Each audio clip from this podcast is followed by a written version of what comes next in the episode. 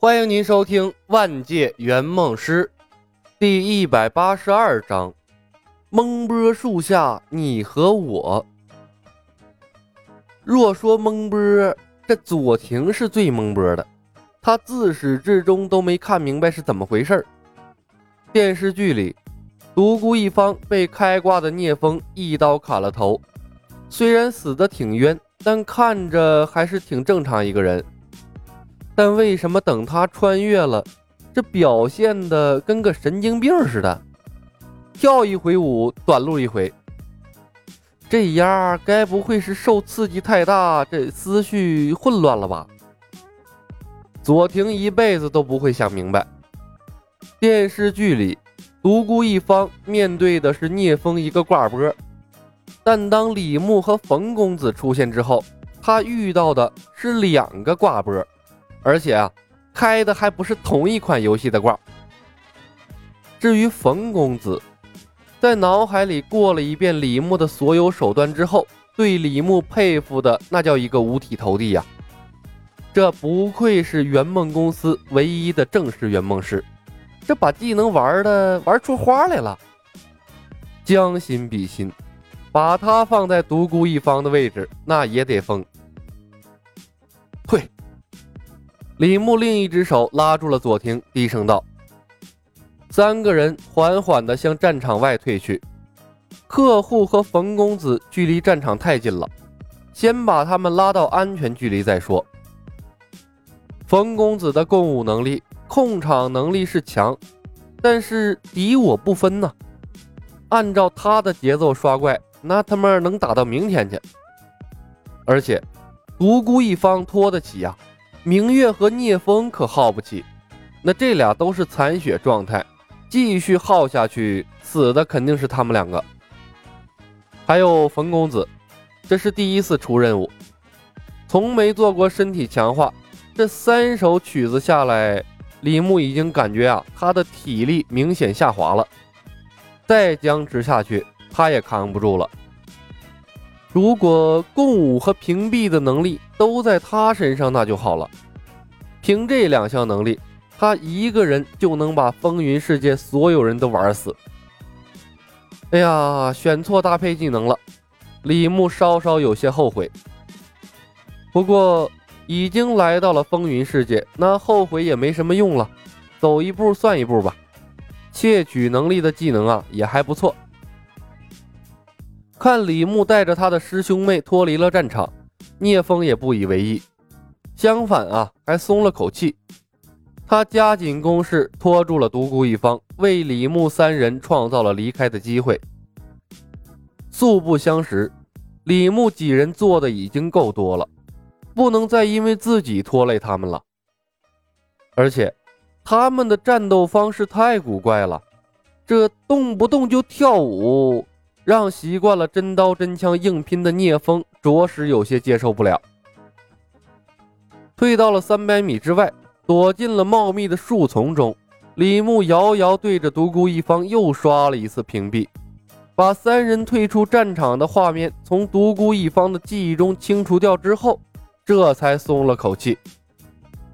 小房、左庭，你们两个躲在这里，不要出去了。后面的事情也不用你们了。冯公子一愣。师兄，我在这里也可以配合你的，共舞的影响范围差不多可以波及到那边。李牧沉默了片刻，那你时刻关注战场，见机行事，断浪不用管。一旦我聂风或者明月任何一个人有危险，就启动共舞。如果情况还撑得住，就不用管。他看了眼左庭，你的重要任务是保护好客户。嗯，冯公子点头。两位，我能问问这到底是怎么回事吗？李牧又看了他一眼，笑道：“别着急，等推完 BOSS，我给你好好解释解释。”冯公子甜甜一笑，攥起了拳头：“师兄加油，我是最好的辅助。”安置好了冯公子两人，李牧义无反顾地向着战场走去，一边走一边关注战场的情况。独孤一方深知倾城之恋的厉害，不惜一切代价组织聂风和明月拿起无双剑。之前，聂风的无双阳剑被他打掉了，一直没机会捡回来。后来他又抽了个机会，把明月手中的无双阴剑也给打飞了。两把无双剑掉得远远的，独孤一方又拼命拖住了聂风两人，硬逼的他们啊根本没机会拿剑。所以，尽管多了段浪一个生力军，但因为聂风和明月双双残血，三人联手啊，依旧被独孤一方压制。这形势是岌岌可危。李兄，你怎么又回来了？走啊！远远看到李牧又走了回来，聂风焦急的分神喊了一嗓子，结果呀，独孤一方趁机一掌闷在了他胸口。这一口鲜血当时就喷了出来，若不是明月及时强攻，逼得独孤一方不得不自救，估计呀，冯公子的共舞又甩过来了。聂风，你专心对付独孤一方，不用管我，他不会把我怎么样的。李牧见状，赶忙提醒道：“和聂风不同，段浪看到李牧回来，却是松了口气。”他刚才看到李牧退出战场，那是憋了一肚子火啊！把他忽悠进来，自己却带人跑了，这他妈太不是东西了。现在呢，李牧回来了，他安心了。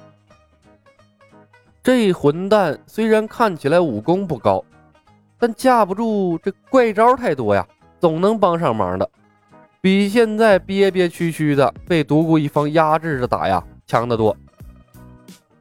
正如段浪所料，当李牧踏进战圈之后，独孤一方突然变得不正常了。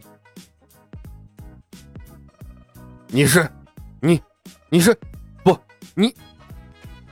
独孤一方看李牧一眼，脸上便会惊讶一次，随后吐出一个或两个字儿来。看一眼，惊讶一次，蹦出一个字儿，就好似川剧变脸，又好似结巴。不停的震惊，不断的从嘴里往外蹦字儿，就好像抽风了似的。哎，就差打摆子了。一个让人情不自禁的跳舞，一个瞬间让人中邪。这一对师兄妹，这是练的他妈什么邪术啊？段浪百思不得其解的同时，内心深处已然对李牧师兄妹产生了深深的忌惮之情。这份忌惮啊，那比见到雄霸还要厉害。那雄霸厉害呀，那只是因为他武功高强。但是这一对师兄妹的手段，那早已经超出了段浪对武功的理解范畴。这再没有什么比遇到不可知更让人恐慌的存在了。不过。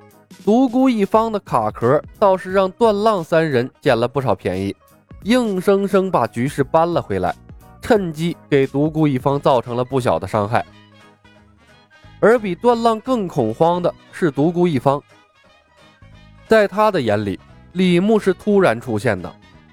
四人战场中，这一个人就突然像幽灵一样冒了出来，还不知道是敌是友，他能不震惊吗？他能不询问对方的来历吗？但让独孤一方不明白的是，他在对战聂风三人的时候，明明是大占上风的，为什么突然就处于劣势了？没错，让独孤一方变鬼畜的罪魁祸首正是李牧。在他靠近战场的时候，便开始对独孤一方刷起了屏蔽，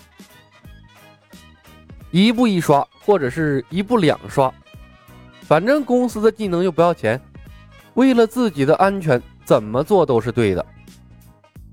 李牧啊，本来想去捡起无双阴阳剑的，但看到突然变鬼畜的独孤一方啊，又觉得，哎，自己不用去了。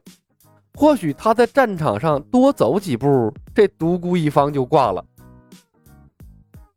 本集已经播讲完毕，感谢您的收听。喜欢的朋友们，点点关注，点点订阅呗，谢谢了。